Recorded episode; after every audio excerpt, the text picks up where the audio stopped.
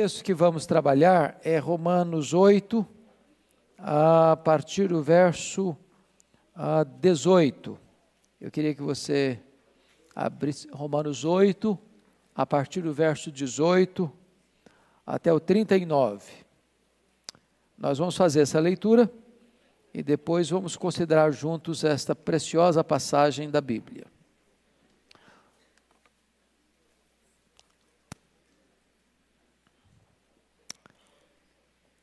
Romanos 8, a partir do verso 18. Acompanhe a leitura e depois deixe a sua Bíblia aberta no texto. Paulo diz assim: Porque para mim, tenho por certo que os sofrimentos do tempo presente não podem ser comparados com a glória a ser revelada em nós. A ardente expectativa da criação aguarda a revelação dos filhos de Deus.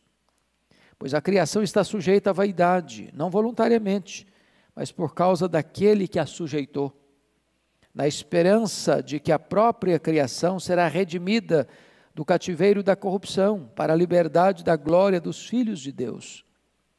Porque sabemos que toda a criação a um só tempo geme e suporta angústias até agora. E não somente ela, mas também nós que temos as primícias do Espírito, Igualmente gememos em nosso íntimo, aguardando a adoção de filhos, a redenção do nosso corpo.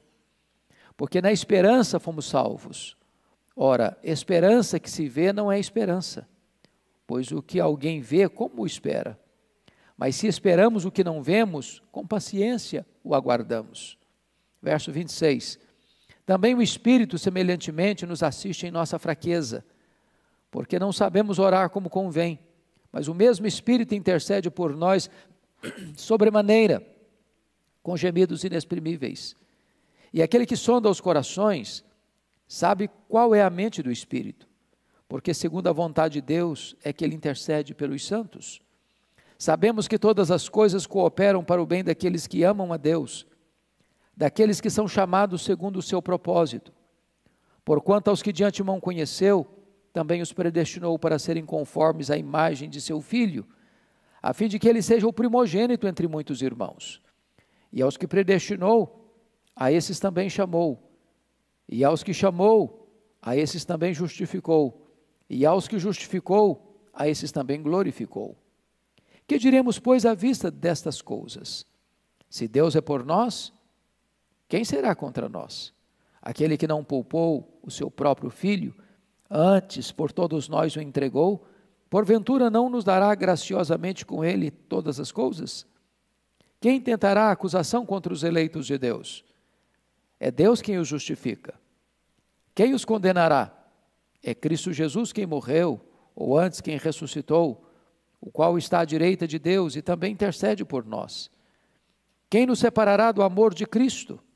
Será tribulação, ou angústia, ou perseguição, ou fome, ou nudez, ou perigo, ou espada, como está escrito, por amor de ti somos entregues à morte o dia todo, fomos considerados como ovelhas para o matadouro. Em todas essas coisas, porém, somos mais que vencedores por meio daquele que nos amou. Porque eu estou bem certo de que nem a morte, nem a vida, nem os anjos, nem os principados, nem as coisas do presente, nem do porvir, nem os poderes, nem a altura, nem a profundidade, nem qualquer outra criatura poderá separar-nos do amor de Deus que está em Cristo Jesus, nosso Senhor. Amém. Então hoje nós vamos trabalhar sobre o tema a gloriosa segurança dos salvos. Este texto é como que o ponto culminante, o apogeu, o pináculo a, da argumentação do apóstolo Paulo no que concerne à segurança da nossa salvação. E introdutoriamente eu diria para você que o verso 18 revela um belíssimo contraste entre o sofrimento presente e a glória futura. Ah, se nós focarmos a nossa atenção no sofrimento que a gente passa aqui, parece que a vida, a vida perde um pouco o seu brilho.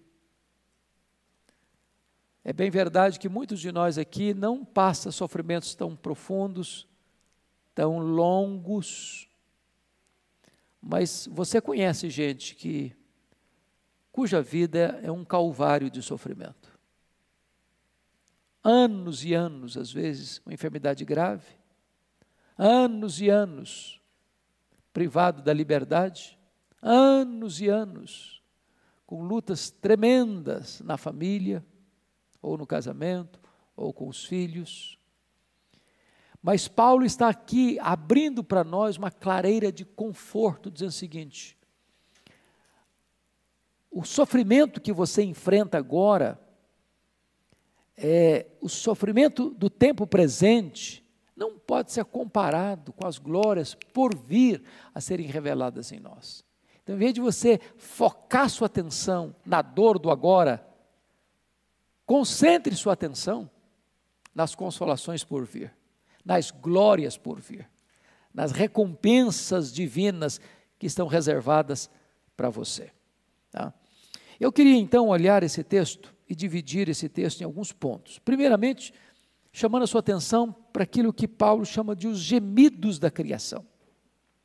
Versículos 18 a 22. Olha a linguagem que Paulo diz. No versículo 22, ele diz assim: porque sabemos que toda a criação, a um só tempo, geme e suporta angústias até agora. Você tinha essa ideia, você tem claramente essa ideia de que a natureza está gemendo?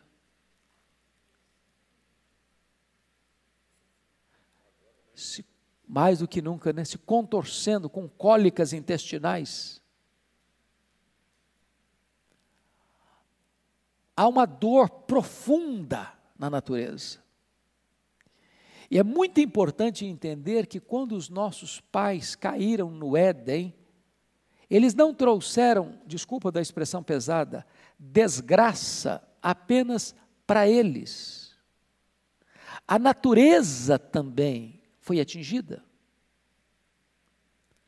A terra que era tão generosa começa a produzir abrolhos, espinhos. Agora o trabalho que era tão suave, agora é com suor do rosto. E Paulo vai mostrar para nós alguns pontos. Primeiro, o cativeiro da criação. Versículo 20 diz aí que a criação foi submetida à vaidade. Você pode ler o verso 20 comigo? Vamos juntos? Pois a criação está sujeita à vaidade, não voluntariamente, mas por causa daquele que a sujeitou. Ou seja, a natureza, a criação, ela não tomou a decisão de entrar por esse caminho da vaidade, ela foi sujeita a isso. Ela não é ré, ela é vítima. Ela foi colocada nessa situação, ela não se colocou nessa situação. Agora, notem em versículo 21, a criação vive prisioneira no cativeiro da corrupção, na esperança de que a própria criação será redimida do cativeiro da corrupção. Você, a, a Paulo a, escreveu, obviamente, no primeiro século, e, e só a, em 1859 é que Charles Darwin publica a origem das espécies, ensinando a chamada teoria da evolução. Mas Paulo está na contramão de Darwin. Ele está dizendo que o mundo não, a natureza, o mundo não está evoluindo, o mundo está o quê? Se corrompendo, se degradando, adoecendo. Ele está dando marcha ré. O mundo está prisioneiro está num cativeiro de corrupção, de degradação. E se você perceber, no verso 22, ele vai mostrar que a criação geme e suporta angústia até agora. Geme e suporta angústia até agora.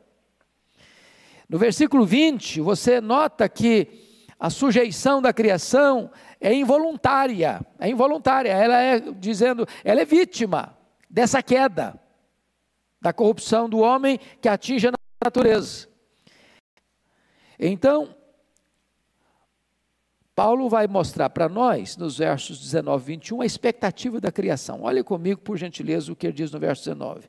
A ardente expectativa da criação aguarda a revelação dos filhos de Deus. Pense bem nisso. A natureza está aqui, e a, palavra ardente expectativa na língua grega traz a ideia de você estar na ponta dos pés, aguardando ansiosamente a chegada de alguém ou de algo.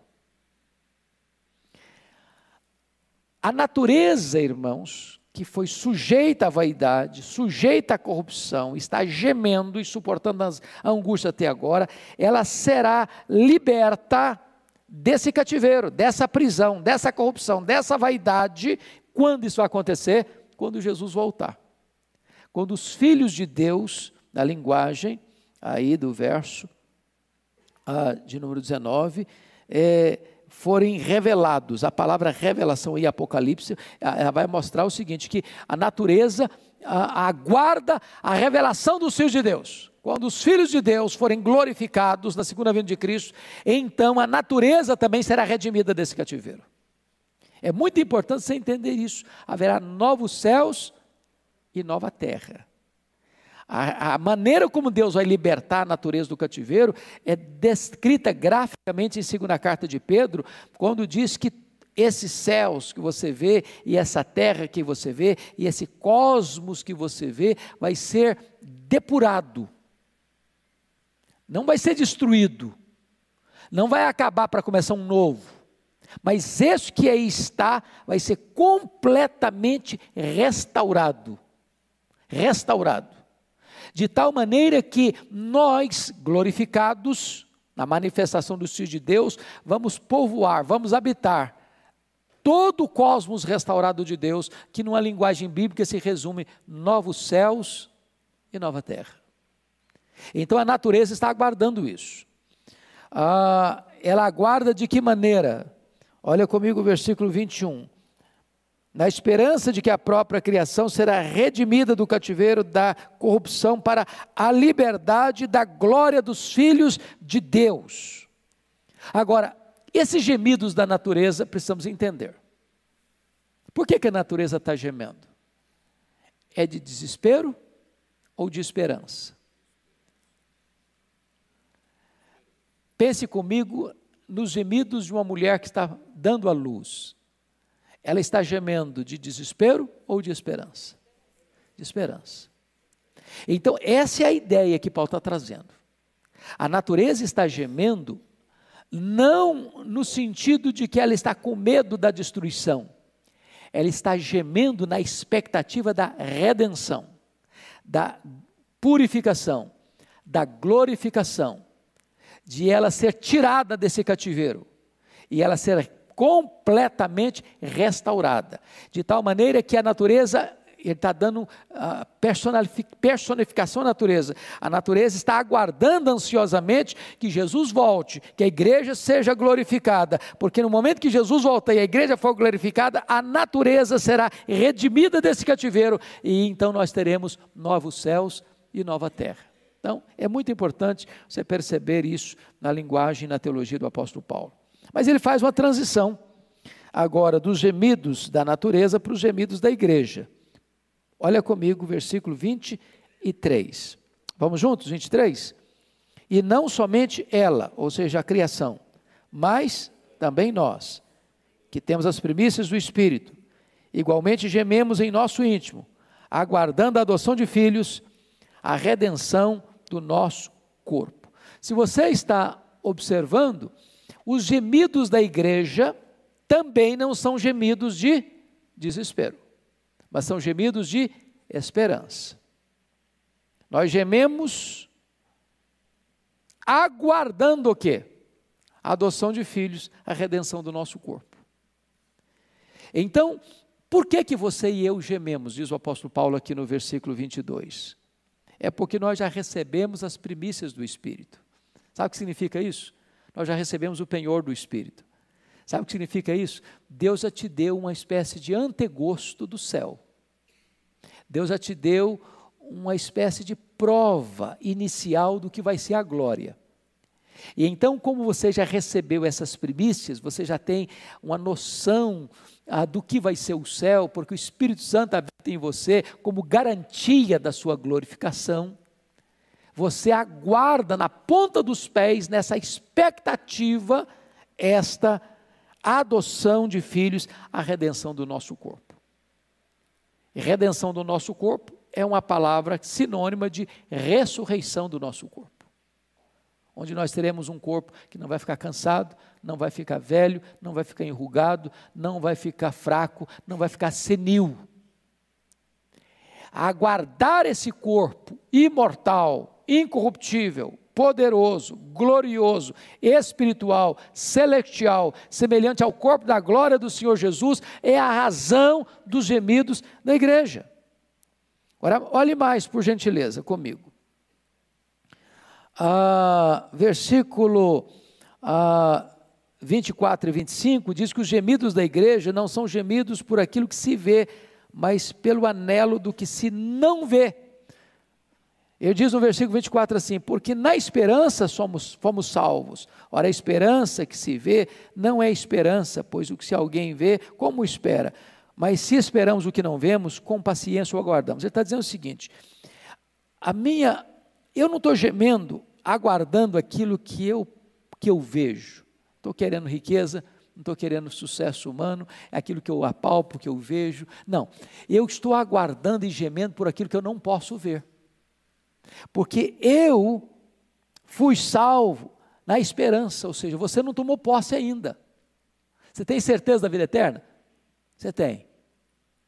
Mas você já tomou posse da forma plena da vida eterna? Ainda não.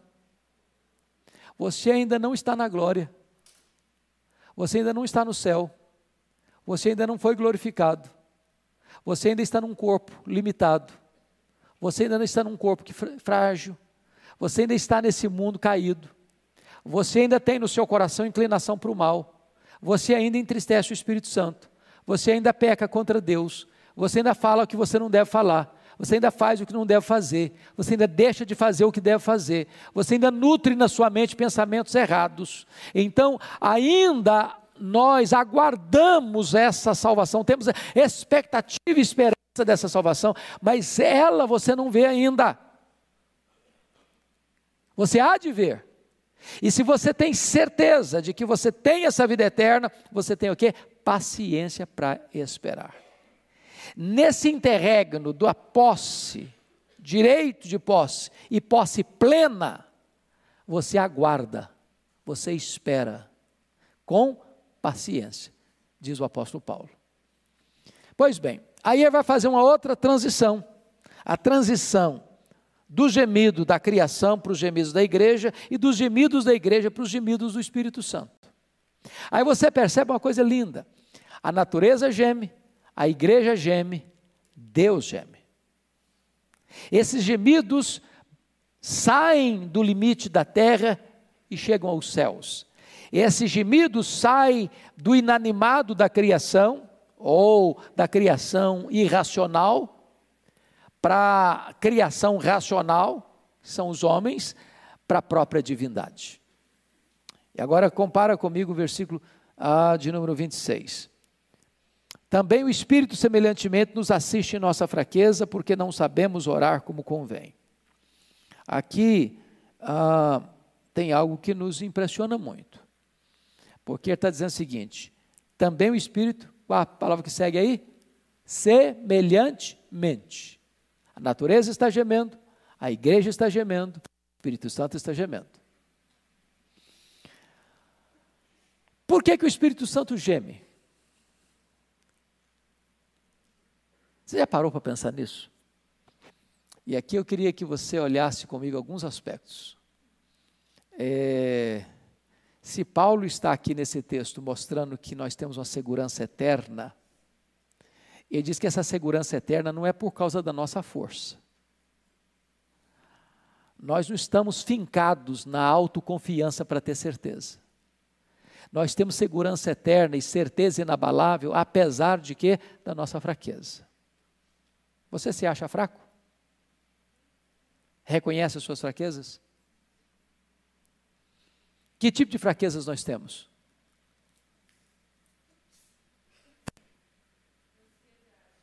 Não? Ansiedade. Medo. Soberba. Soberba é uma fraqueza. Embora é, é, quer passar a mensagem ao contrário, mas é uma fraqueza. Vaidade. Tristeza. Preste atenção, nós temos primeiro fraquezas físicas. Temos ou não temos? Você nasce dependente e se você tiver uma idade bem avançada, morre dependente. Você sobe a maturidade e desce a ladeira depois de novo. Fraquezas físicas. Hoje, gente, não tem como o ser humano permanecer soberbo diante das fraquezas físicas. Você pode pegar uma, uma mulher, por exemplo, foi Miss Universo. Quando ela está com 90 anos, a beleza foi embora, não tem jeito.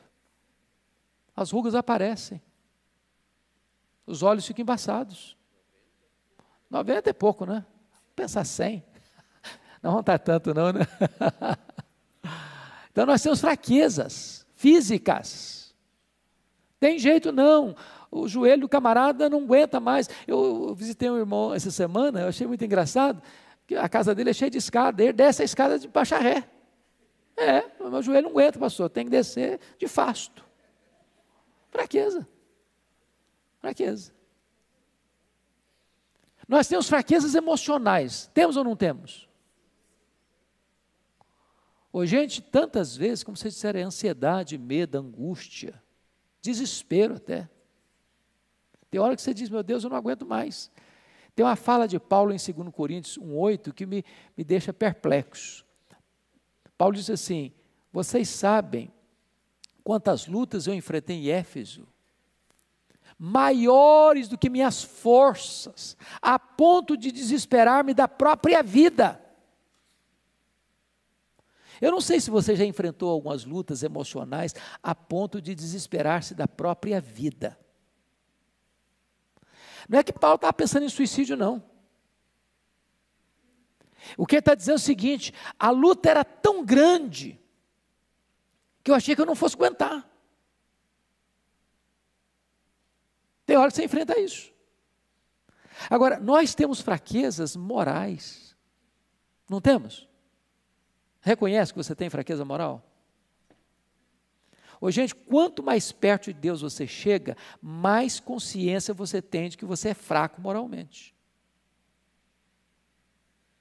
Todos nós aqui, eu acho que sem exceção, já prometemos a Deus não cometer mais um deslize, um erro, um pecado. E você acaba cometendo o mesmo pecado, depois de confessar, depois de chorar, depois de pedir perdão. No dia seguinte, às vezes, nem chega no dia seguinte. Não é que faltou para você sinceridade, não, faltou para você é poder mesmo. É fraco. A gente é meio torto. Fraquezas espirituais, Paulo chega a dizer em Romanos 7, nós estudamos isso aqui na penúltima aula, que o bem que eu quero fazer eu não faço, o mal que eu não quero eu faço. Agora, o que é maravilhoso é que, a despeito da nossa fraqueza, Deus não nos escorraça mas o Espírito nos assiste. E essa ideia de assistir na língua grega é a ideia de uh, um fardo que você não consegue segurar e carregar sozinho, o Espírito Santo vem e carrega esse fardo por você. Ele assiste você em sua fraqueza. Senão nós estávamos perdidos. Mas olha mais, Versículo 26, ele diz assim: Mas o mesmo Espírito intercede por nós sobremaneira com gemidos inexprimíveis. E agora entra um outro elemento da assistência do Espírito Santo, que é a intercessão. Ô irmão, se a intercessão humana já é tão importante, ora por mim, meu irmão. Paulo pediu, ora por mim, eu estou aqui passando essa luta, ora por mim. E você pede oração para os irmãos da igreja, ore por mim, ore pela minha família, ore por essa, por, ore, ore por essa situação, por essa circunstância. Agora, você já pensou que o próprio Deus orando por nós? Porque é tão sublime isso, mas você tem o Deus Pai, o Deus Filho e o Deus Espírito Santo. Você tem a Trindade. são da mesma essência, têm os mesmos atributos, realizam as mesmas obras, mas você tem dois intercessores na Trindade. Você tem Jesus Cristo como seu intercessor legal, forense. Ele está à destra de Deus, está aí no versículo 34 do nosso texto. Quem os condenará? É Cristo Jesus que morreu, o anjo que ressuscitou, o qual está à direita de Deus e também intercede por nós. Ou seja, quando chega diante do tribunal de Deus uma acusação contra você, é Jesus que se levanta e diz o seguinte: por esse crime aí, por esse pecado aí, eu já paguei, eu já morri, e essa pessoa que está sendo acusada aqui não deve mais nada, está aqui com a tua lei. É por isso que não tem condenação sobre a sua vida. Mas agora, Paulo vai dizer que você tem um segundo intercessor na Trindade, que é o intercessor existencial.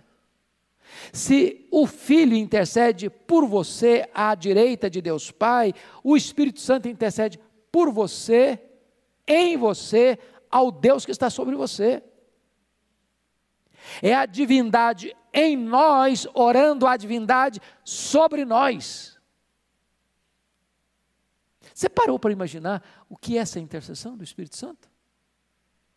O texto nos diz que essa intercessão tem três características. Primeiro, ela é intensa. Ele intercede por nós de que maneira? Sobremaneira. Isso é uma palavra de ênfase. Segundo, é a intercessão agônica, com gemidos inexprimíveis. Terceiro, é a intercessão eficaz. O verso 27 diz que é segundo a vontade de Deus é que ele intercede pelos santos ou por nós. Agora vamos pensar nisso. Se eu não sei orar como convém, e Paulo diz isso no versículo 26, porque não sabemos orar como convém, o Espírito Santo sabe orar como convém. Se a minha oração às vezes não está alinhada com a vontade de Deus, a intercessão do Espírito Santo está sempre alinhada com a vontade de Deus. Porque se existe uma área, meus irmãos, de fraqueza em nós, vocês apontaram algumas aqui, Outra delas é que nós não sabemos orar como convém. E por que, que nós não sabemos orar como convém? Porque nós nem sabemos o que é melhor para nós. Você já orou por uma causa alguma vez na vida e descobriu mais tarde que aquilo que você pedia, se Deus desse para você, seria um problema na sua vida? Já teve essa experiência? Já? Jesus ensinou a gente assim. Tem hora que você pede para Deus um pão, uma pedra, pensando que está pedindo um pão. Tem hora que você pede para Deus uma cobra, pensando que está pedindo um peixe. Então Deus não dá o que você quer, Deus dá o que você precisa. Deus dá o melhor. É por isso que Jesus ensinou a orar assim: pedir e dar-se-vos-á buscar e achareis, bater e abrir-se-vos-á, porque todo que pede recebe, todo que busca encontra, todo que bate abrir-se-lhe-á. Ele não diz todo que pede recebe o que pede, ele não ensinou isso. Porque eu não sei orar como convém. Se ele me desse tudo o que eu peço, eu estaria arruinado. Eu sou tão limitado e tão fraco que eu só enxergo um palmo na frente do meu nariz. Eu não enxergo na curva, eu não enxergo no escuro. Eu não enxergo o final da linha. Mas Deus que conhece o fim como conhece o começo, Deus que não precisa uma coisa acontecer para entender a segunda coisa que vai acontecer, Ele sabe todas as coisas do seu eterno agora, Ele me livra daquilo, daquilo que eu desejo, Ele me liberta daquilo que eu mais quero. Ele diz: meu filho, eu não vou atender você, que você não sabe o que você está pedindo. Mas o Espírito Santo intercede por nós sempre alinhado com o propósito e com a vontade soberana de Deus. Ele nos assiste em nossa fraqueza. Ele intercede por nós com gemidos inexprimíveis. Mas notem comigo que depois que Paulo mostra a segurança que nós temos na obra do Espírito Santo, ah, nos versos 26 e 27, ele avança para o verso 28, dizendo que nós podemos ter firmeza por causa do perfeito projeto, plano de Deus na nossa vida. Pode ler o 28 comigo? Vamos lá? Sabemos que todas as coisas cooperam para o bem daqueles que amam a Deus, daqueles que são chamados segundo o seu propósito. É, de todos os tantos versículos da Bíblia, se eu pudesse escolher um só, escolheria esse. Esse texto, para mim, é, é, é de uma riqueza incomparável. E eu gosto da maneira como Paulo começa. Sabemos. Ele não diz assim, sentimos. Ele diz, sabemos. E a palavra aqui na língua original uma palavra oriunda da matemática. É um termo exato. Não tem possibilidade de, de, de variação. É isso mesmo. É concreto. É objetivo. É categórico. Sabemos. E sabemos o quê? Que algumas coisas, que as melhores coisas, todas as coisas cooperam para o bem daqueles que amam a Deus. Mas, irmãos, entender isso é muito importante. Que vejam comigo, por favor. Vejam comigo, por favor. É, se eu não entender bem esse versículo, eu posso chegar a conclusões perigosas. Primeiro, Paulo está ensinando que todas as coisas que acontecem com você e comigo são coisas boas. Ele está dizendo isso? Hã? Porque algumas pessoas acham que é isso que Paulo está escrevendo aqui. Então preste atenção. Enquanto nós vivemos neste mundo aqui, coisas más podem acontecer conosco. Você acha que um crente andando na rua sofrendo uma bala perdida, isso é coisa boa?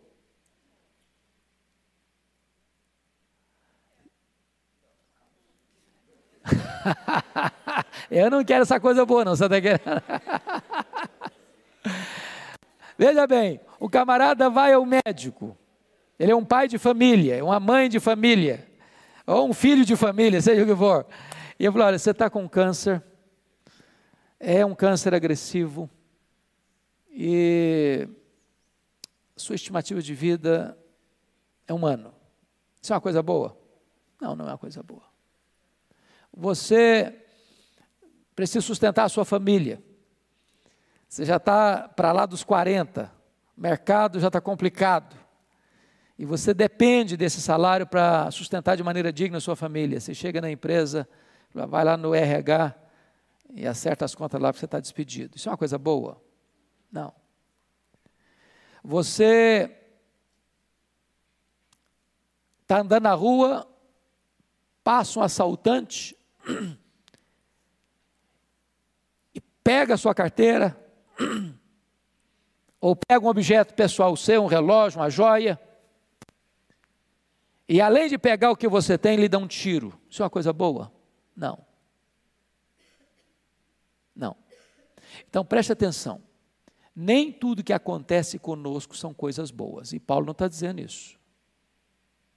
Segunda coisa que é importante todas as coisas cooperam para o bem daqueles que amam a Deus. Essas todas as coisas cooperam, significa que essas coisas têm independência para agir? Essas coisas acontecem casualmente, fortuitamente, elas mesmas podem ir como que num jogo de dado, de coincidência, ou pelos astros, o horóscopo, hoje está favorável, amanhã está desfavorável. É isso que acontece? Não. Segunda coisa, terceira coisa, todas as coisas cooperam para o bem de todas as pessoas? Também não. Também não. Quem semeia vento, colhe tempestade. Quem semeia na carne, da carne colhe corrupção. Então, o que é que Paulo está querendo dizer? É que se você ama Deus, Deus está com as rédeas da sua vida nas suas mãos mesmo que uma circunstância adversa venha sobre a sua vida, e ela em si é má e não é boa, Deus é poderoso para reverter isso em seu favor, seu bem. Deixa eu, pois não, irmã.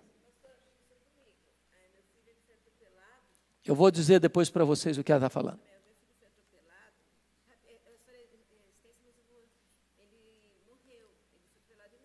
Aham. Uhum.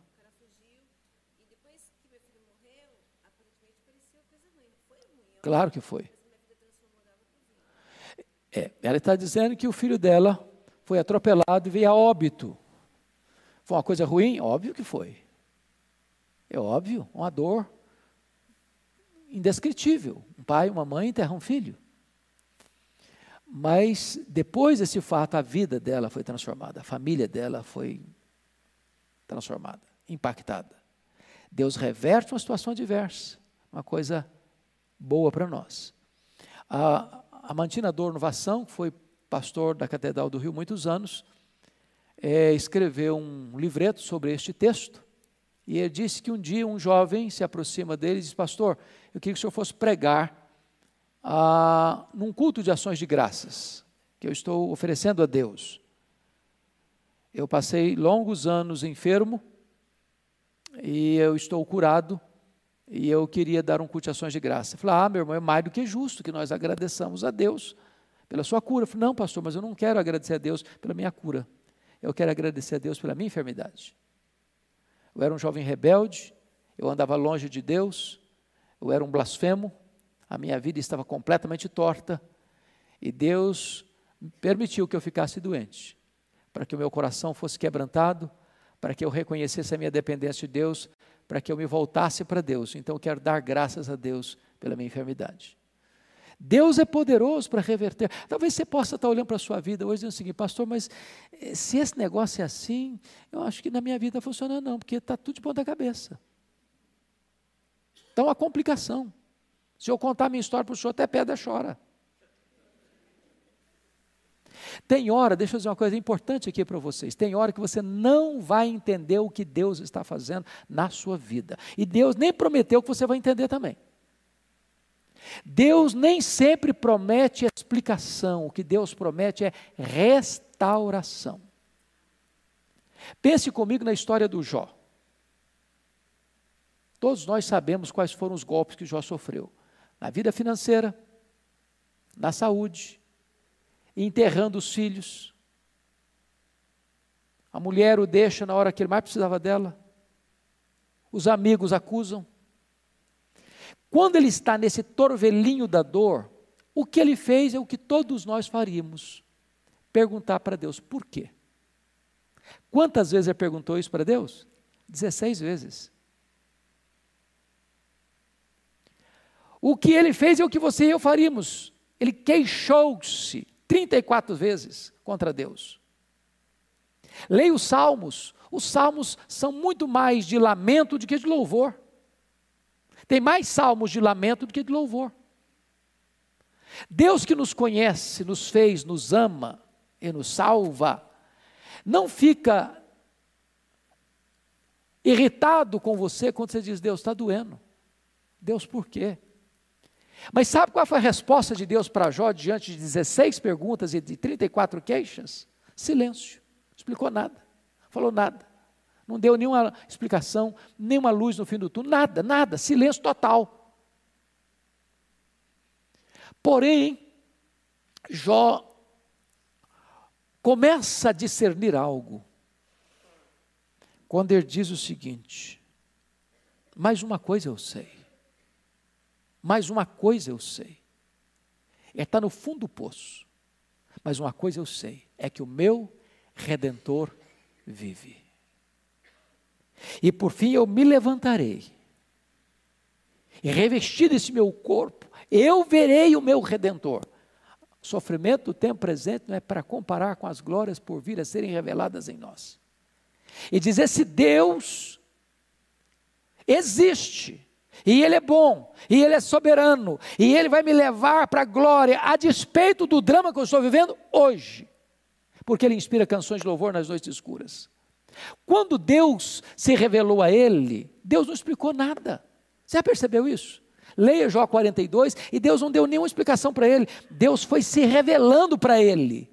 E quando Deus se revela para ele, ele descobre algumas coisas. Agora eu sei que tudo pode, nenhum dos teus planos pode ser frustrado. Eu te conheci só de ouvir, mas agora os meus olhos te veem, por isso eu me abomino no pó e na cinza.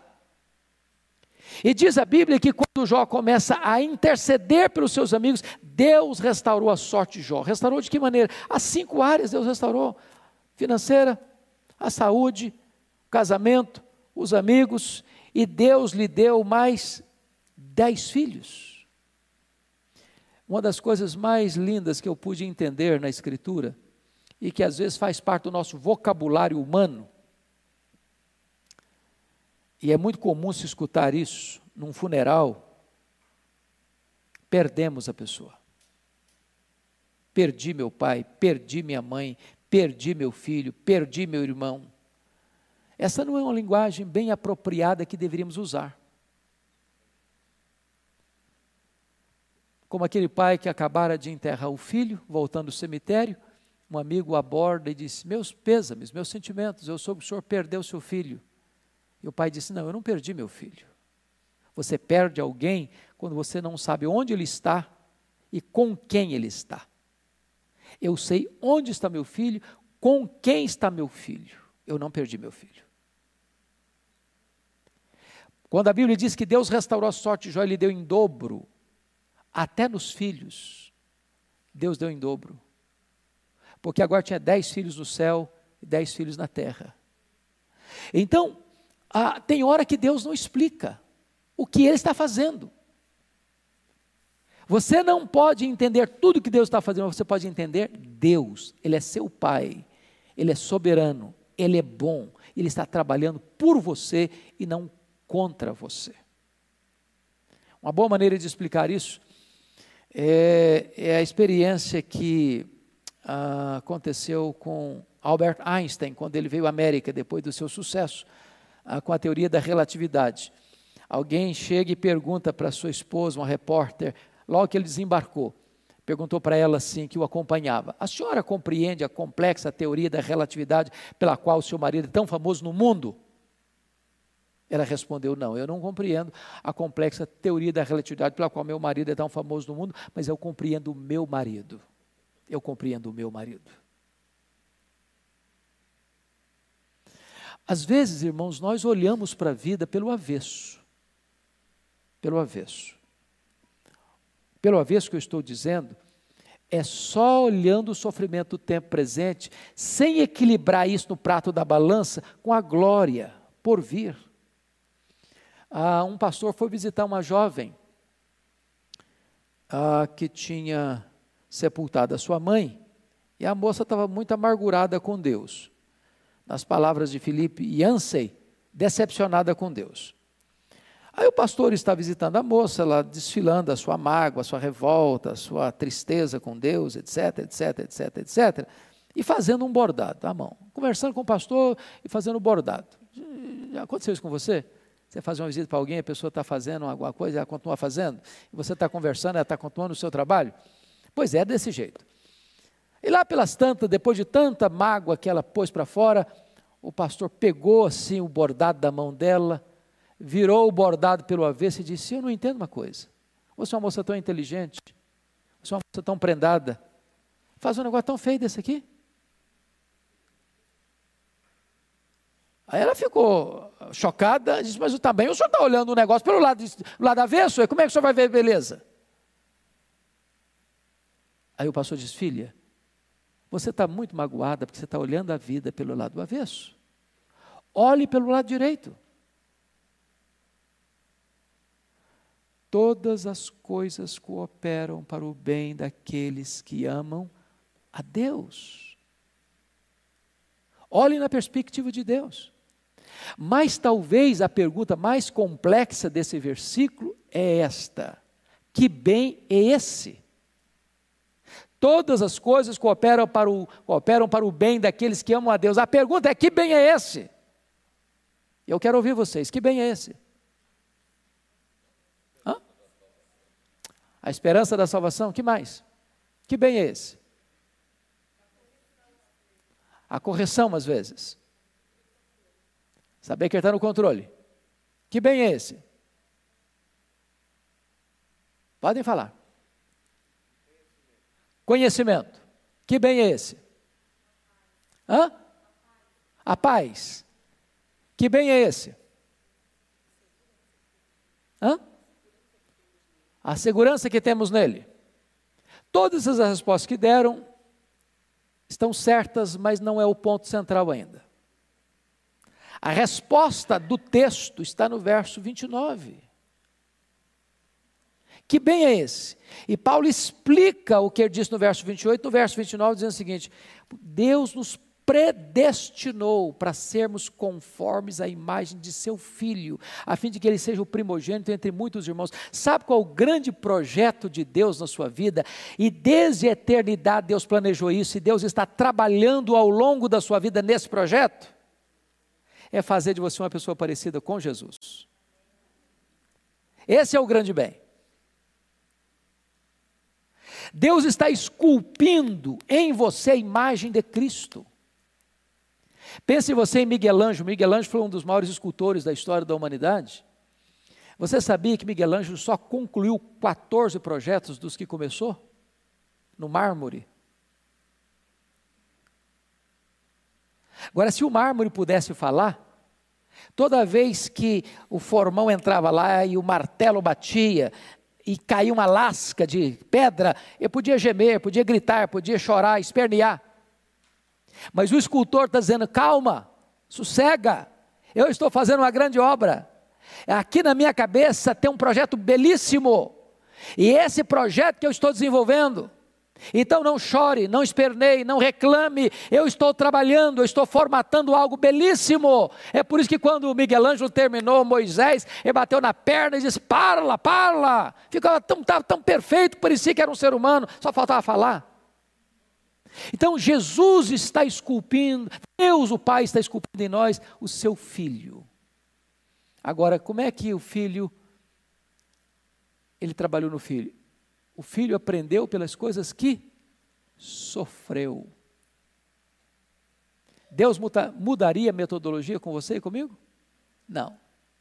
Então, quando vem uma luta, quando vem uma prova, na hora você geme, na hora você chora, na hora dói, na hora você se angustia e você está sofrendo, por quê? Porque você não enxerga na curva, você não enxerga no escuro, você não sabe lá o final da linha, mas Deus que está lá na frente, como está aqui ao mesmo tempo, então, meu filho, calma, eu estou trabalhando.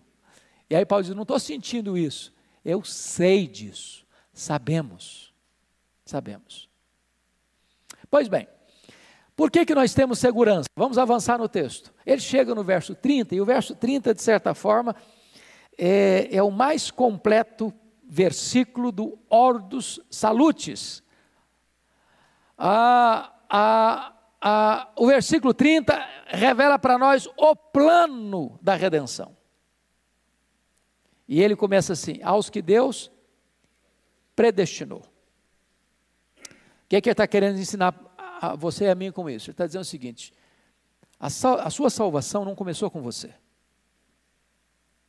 A sua salvação não começou na terra. A sua salvação não começou no tempo. A sua salvação foi planejada por Deus, determinada por Deus, antes que houvesse mundo, antes que você nascesse.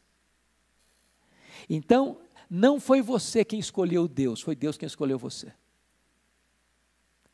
Não foi você que passou a amar a Deus, para Deus então te amar. Não, você só ama a Deus porque Ele amou você primeiro. Pergunta: Deus escolheu você por quê? Porque Ele previu que você ia crer, então Ele escolheu? Não. Não.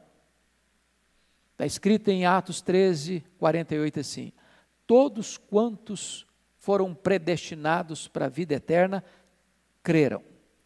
De tal maneira que a fé não é a causa da predestinação. A fé é consequência da predestinação. Você não foi eleito porque creu. Você creu porque foi eleito. Sabe o que acontece isso?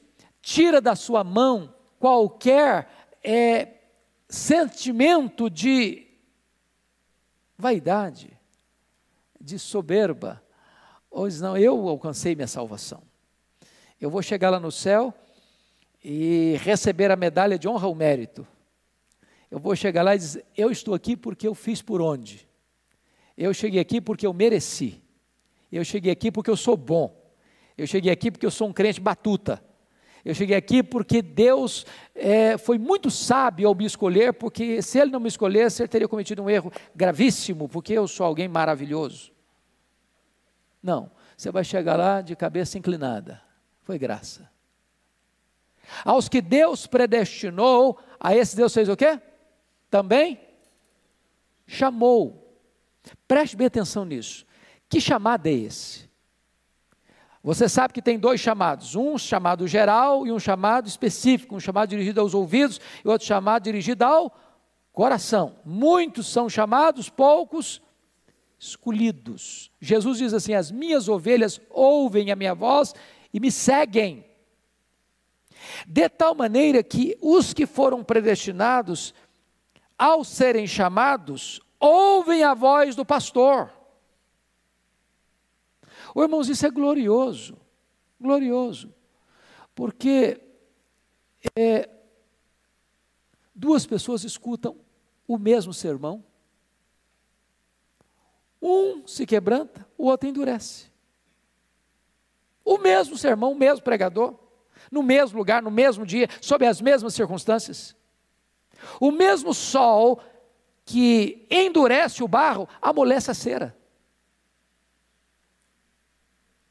Então, o que significa esse chamado? Quando você escuta a voz do Evangelho, o Espírito Santo vem, tira o tampão do ouvido, tira a venda dos olhos, vai lá no seu coração de pedra, tira-o, bota um coração de carne, muda as disposições íntimas do seu coração e você passa por uma experiência que a Bíblia chama de regeneração. Regeneração você não tem nem consciência. Sabia disso? Por exemplo, que consciência você teve no dia que você foi concebido no ventre da sua mãe? Você lembra? Você ajudou um pouco? Colaborou lá para a coisa acontecer? Ativo ou passivo você estava nessa hora? Completamente passivo. Nem consciência você tinha, mas você foi gerado. Assim é também espiritualmente. Houve um momento em que o Espírito Santo entrou lá dentro de você e mudou as suas disposições íntimas, até porque você estava morto. Um morto não sente, um morto não fala, um morto não reage, um morto recebe vida. Agora, essa conversão, e aí já é externo, a conversão é externa, ela tem dois elementos, arrependimento e fé. Aí você é consciente do que aconteceu. Aí eu me arrependo dos meus pecados. Aí eu creio no Senhor Jesus. E então você foi chamado. E chamado o quê? Eficazmente. E aos que foram chamados, o que, que prossegue o texto? Eles foram também o quê? Justificados. Essa é a obra gloriosa, porque justificado é algo que acontece fora de você no tribunal de Deus. Não tem graus. Preste bem atenção nisso. Justificação é um ato. Só acontece uma única vez, não se repete mais, não acontece mais na vida de um que na vida do outro. O crente mais fraco e o crente mais piedoso do mundo está justificado ou estão justificados na mesma medida. É um ato legal. Como assim legal? Deus está dizendo o seguinte: você é pecador, eu sou pecador. Ao chegar no tribunal de Deus, eu não posso passar pelo filtro da justiça divina, pelas minhas palavras, pelas minhas obras, pelas minhas omissões, pelos meus sentimentos. Então, ao tribunal, no tribunal de Deus, para ser julgado, estou frito. Porque qual o padrão para passar? No crivo. Perfeição. Eu não sou perfeito. Se você guardar toda a lei e tropeçar num único ponto, você é culpado da lei inteira. Então, quem passa nesse tribunal de Deus pelas obras? Ninguém. Ninguém. Ninguém. Então, como é que se salva? Se ninguém passa pelos méritos, se ninguém passa pelas obras, se ninguém passa pela religião, se ninguém passa por aquilo que é, por aquilo que faz, como é que faz então para ser salvo? Aí a Bíblia diz que Deus mandou Jesus como seu representante, como seu fiador, como seu substituto, e ele assumiu o seu lugar, levou sobre o seu corpo seus pecados, e ele pagou a sua dívida, e ele morreu pelos seus pecados, segundo as Escrituras. No momento em que ele morreu no seu lugar, pagando a sua dívida por você, Então, Deus está dizendo o seguinte: agora a dívida está quitada, agora a justiça foi satisfeita, agora, por causa da justiça do meu filho colocado na sua conta, eu declaro que você não tem mais culpa. Isso é justificação. Agora, vamos entender isso, irmãos, porque justificação é uma coisa que não. A linguagem humana é diferente, a justiça humana é diferente. Eu pergunto a vocês: a quem a justiça humana justifica? Ao justo ou ao injusto? Hã? A quem a justiça humana justifica? Ao justo. Ao justo. Agora, pergunto a você: é justo o justo justificar o injusto? Hã? Não é justo. Mas Deus é justo e o justificador do que crê. Como é que Deus pode continuar sendo justo quando ele justifica o injusto? É que na verdade, na verdade, eu sou injusto, mas o justo morreu por mim. Então, quando o justo morreu por mim, a justiça do justo atribuída a mim, que sou injusto, me leva a ser justificado diante do tribunal justo de Deus. Isso é justificação. Agora, preste atenção nisso: justificação é um ato que não pode ser desfeito. Pense comigo hoje quando um criminoso vai ah, para um julgamento na primeira instância. Aí o que, que acontece? Vamos imaginar que ele foi inocentado na primeira instância. Aí a pessoa que está com a demanda judicial lá acha que a justiça, que a, que a decisão não foi legal, não foi boa, não foi justa, apela para uma segunda instância. E aí imagine que ele ganhou na segunda instância. Não, mas apela para a terceira instância. Aí na terceira instância ou na quarta instância, não, realmente o processo estava errado e a pessoa é condenada. No caso do crente, não tem chance. Sabe por quê? Porque o tribunal que declarou você justo é o Supremo Tribunal Federal do céu. É o Supremo Pretório Divino. Não tem mais apelação. Não tem mais instância superior a quem recorrer. É por isso que Paulo pergunta no verso 33 assim: Quem tentará acusação contra os eleitos de Deus? O que está escrito? É Deus quem justifica. E aí é da base legal no verso 34. Quem os condenará? Aí é da base legal por que não tem chance de você ser condenado. Foi Cristo quem morreu ou antes quem ressuscitou, o qual está à destra de Deus e também intercede por nós. Sabe o que ele está dizendo? Deus é justo para não punir o mesmo crime duas vezes. Se ele puniu no seu filho, não vai punir em nós. Louvado seja Deus. No dia que você entender a doutrina da justificação, o seu coração descansa descansa. Você não foi salvo porque você é bom, você não foi salvo porque você merece, você foi salvo porque o justo morreu por você que é um pecador. Pois bem, Paulo conclui assim: e aos que justificou, a esses também o quê? Glorificou. Aí a palavra glorificação aí vira verbo, né? Glorificou. Qual o tempo desse verbo aí? Quem é bom de português? Qual o tempo? Hã? Que pretérito é esse aí? Hã? Pretérito perfeito. Perfeito. Que é na nossa linguagem mais simples, é passado. É um fato o quê? Consumado. Consumado. Agora, vamos entender mais um pouquinho. E aos que justificou, esse também glorificou. A glorificação já é um fato histórico consumado? Sim ou não? Não. Você já foi glorificado? Eu não fui ainda. Eu ainda sou um miserável ainda. Mas por que que está no passado? Pois não, minha irmã.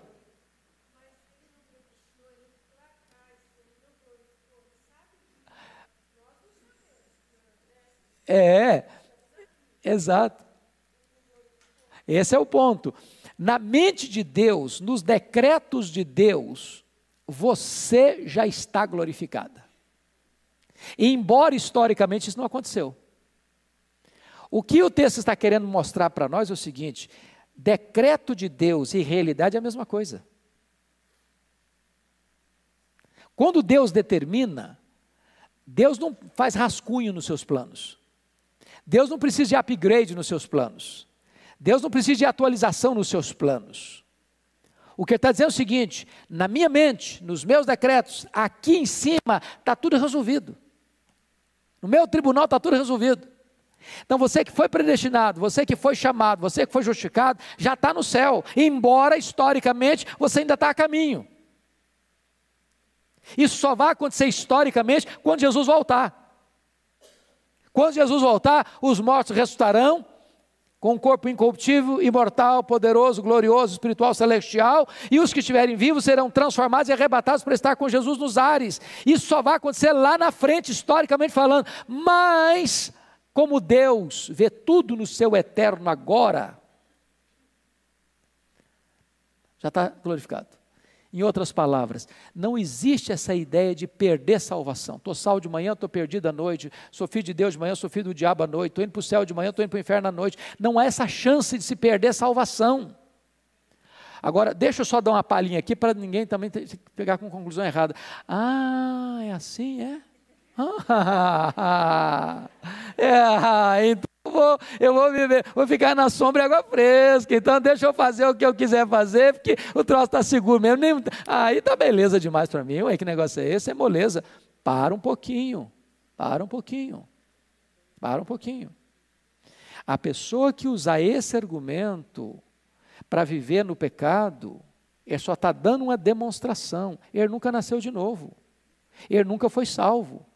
E não tem nada mais perigoso para um crente do que a falsa segurança da salvação. Alguém que se julga salvo, se acha salvo, e até no dia do juízo ainda vai dizer: Senhor, Senhor, porventura nós não profetizamos, não fizemos milagres, não expulsamos demônios, e ele vai dizer: Apartai-vos de mim, vós que praticais a iniquidade, nunca vos conheci. Então presta atenção nisso. Se uma pessoa é salva, ela não ama o pecado. O pecado é um acidente na vida dela. Quando ela comete um pecado e comete, ela fica triste. Mas se alguém tem prazer no pecado, se alguém tem prazer naquilo que entristece o coração de Deus, isso se chama prática de pecado. Aquele que pratica o pecado é escravo do pecado. Aquele que pratica o pecado nunca viu a Deus. Está claro isso, irmãos? É claro? Pois bem, nós ainda temos ainda mais cinco minutos. É, a partir daqui, Paulo vai fazer cinco perguntas retóricas para mostrar para nós a nossa segurança de salvação. Primeira pergunta retórica, verso 31. Se Deus é por nós, quem será contra nós? Sabe o que está dizendo? Deus é por você, Deus está do seu lado. Se Deus está do seu lado, não tem derrota na sua vida. Segunda pergunta, versículo 32. Aquele que não poupou seu próprio filho, antes por todos nós o entregou, porventura não nos dará graciosamente com ele todas as coisas? Pense nisso. No maior e no menor, no mais importante e no menos importante. Se Deus nos deu o mais importante, o melhor, o seu próprio filho, você acha que só negaria você agora as outras coisas? Ele faria o maior e deixaria de fazer o menor? É um argumento lógico. Paulo é irresistivelmente eloquente na sua lógica. Impossível. Porque ele já nos deu prova de que ele deu o máximo, ele deu a si mesmo, ele deu o seu filho. Terceira pergunta, versículo 33. Quem tentará acusação contra os eleitos de Deus? A Bíblia diz que o diabo é o nosso acusador. E tem outras pessoas que parece que também imitam o papel do diabo e acusam. Né? É por isso que a palavra lá, lá em Timóteo, ah, quando fala ah, de acusadores, a palavra lá é diabolos. Dá uma olhadinha, por favor. A 1 Tessalonicenses, 1 é, é, Timóteo capítulo 3, ah,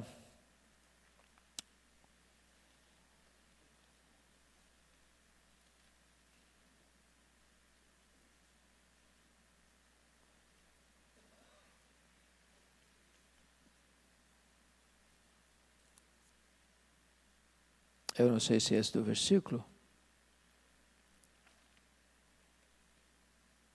Eu depois eu preciso conferir. Sou, sou inimigo de contendas. É a palavra diabolos. E diabolos é, é, é a palavra é, do grego para acusador. Quem tentará acusação contra os eleitos de Deus? Quem? 3,6? Cadê? Cadê? Que está escrito? Não, não, não é, não é não. É a, a palavra acusador, a, a, esse é o seu termo no grego lá. Daqui a pouco eu ver se eu, eu recordo o versículo. É, o ponto básico que eu quero destacar aqui para vocês é o seguinte: é, a terceira pergunta: quem os condenará? Não, a pergunta: quem tentará acusação contra os eleitos de Deus? Versículo 33. É Deus que os justifica. Em outras palavras, pense comigo no tribunal, e está falando de tribunal mesmo. Condenação, absolvição, justificação, são linguagens de tribunal. Deus é o supremo, e ele está dizendo o seguinte: você está justificado. Se ele está dito está justificado, a justificação precisa ter uma base legal. Não é apenas uma declaração. Quando um juiz diz você está justificado, preste bem atenção nisso, irmãos. Tem que ter uma base legal. Por exemplo, vamos pegar aqui uma linguagem bem de hoje. Há uma decisão que o Temer tomou, que o Supremo Tribunal referendou, que está trazendo confusão aí no Brasil. Indulto. O que é indulto? Hã? Perdão. Pergunto a vocês: o indulto do presidente Temer satisfez a justiça? Não. Quando Deus diz assim, você está perdoado, tem o mesmo teor do indulto do presidente, seja o Temer, seja o, o, o, qualquer presidente no outro país do mundo. Não. Quando Deus diz você está perdoado, é diferente do indulto de um presidente. Diferente por quê? Porque quando Deus diz você está perdoado, Deus não está passando por cima do seu pecado. Deus não está fazendo vistas grossas ao seu pecado. O seu pecado foi punido, o seu pecado foi julgado, a justiça foi feita. Um outro alguém, seu substituto, pagou por você, sofreu a sentença da lei por você, satisfez as demandas da lei por você, atendeu as demandas da justiça por você. Então, quando ele está perdoado, significa o seguinte: que a justiça foi cumprida. Isso é maravilhoso, irmãos, isso é maravilhoso. Deus não faz vistas grossas ao pecado, a alma que pecar, essa morrerá. Então você está perdoado porque um outro alguém morreu por você. Agora você pergunta o seguinte: bom, eu sou crente, ok, sou crente. Eu peco, peco. E agora, o que, é que eu faço? Qual a diferença do, do, do outrora de crer em Jesus eu pecava e agora eu sou crente e peco? É que lá você era réu, aqui você é filho. Aqui quando você peca, você precisa fazer uma coisa. 1 de João 1,9. O que está escrito? Se confessarmos os nossos pecados, Ele é fiel e justo para nos perdoar os pecados e nos purificar toda injustiça. O que é a palavra confessar? Na língua grega é homologel, de onde vem a palavra homologar. Deus, eu concordo que eu pequei. E quando você chega e diz, Pai, eu concordo que eu pequei, o Pai diz, então eu olho para a cruz. E ao olhar para a cruz, esse pecado já foi levado na cruz. Por causa do sacrifício do meu filho, eu perdoo você. A justiça foi aplicada lá, eu não vou aplicar em você, eu perdoo você. Paulo conclui a última pergunta dizendo o seguinte: quem nos separará do amor de Cristo? Será tribulação? Angústia? Perseguição? Nudez? Perigo? Espada? Ou seja, serão os problemas da vida que vão afastar você de Deus? Ah, eu fiquei doente, então agora eu não quero saber de Deus mais não. Ah, eu perdi o emprego, também eu não quero saber de Deus mais não. Ah, eu fui injustiçado num tribunal, que também não quer saber de Deus mais não. O que ele está dizendo é o seguinte: não tem circunstância nenhuma da vida que possa afastar você do amor de Deus. Se você é de Deus, por pior que seja o problema, e você pensa em martírio, você pensa em crentes que foram ah, crucificados, ou que foram queimados vivos, ou que foram jogados às arenas, nada, nenhuma situação pode separar você do amor de Deus que está em Cristo Jesus. Você tem segurança absoluta, certeza inabalável.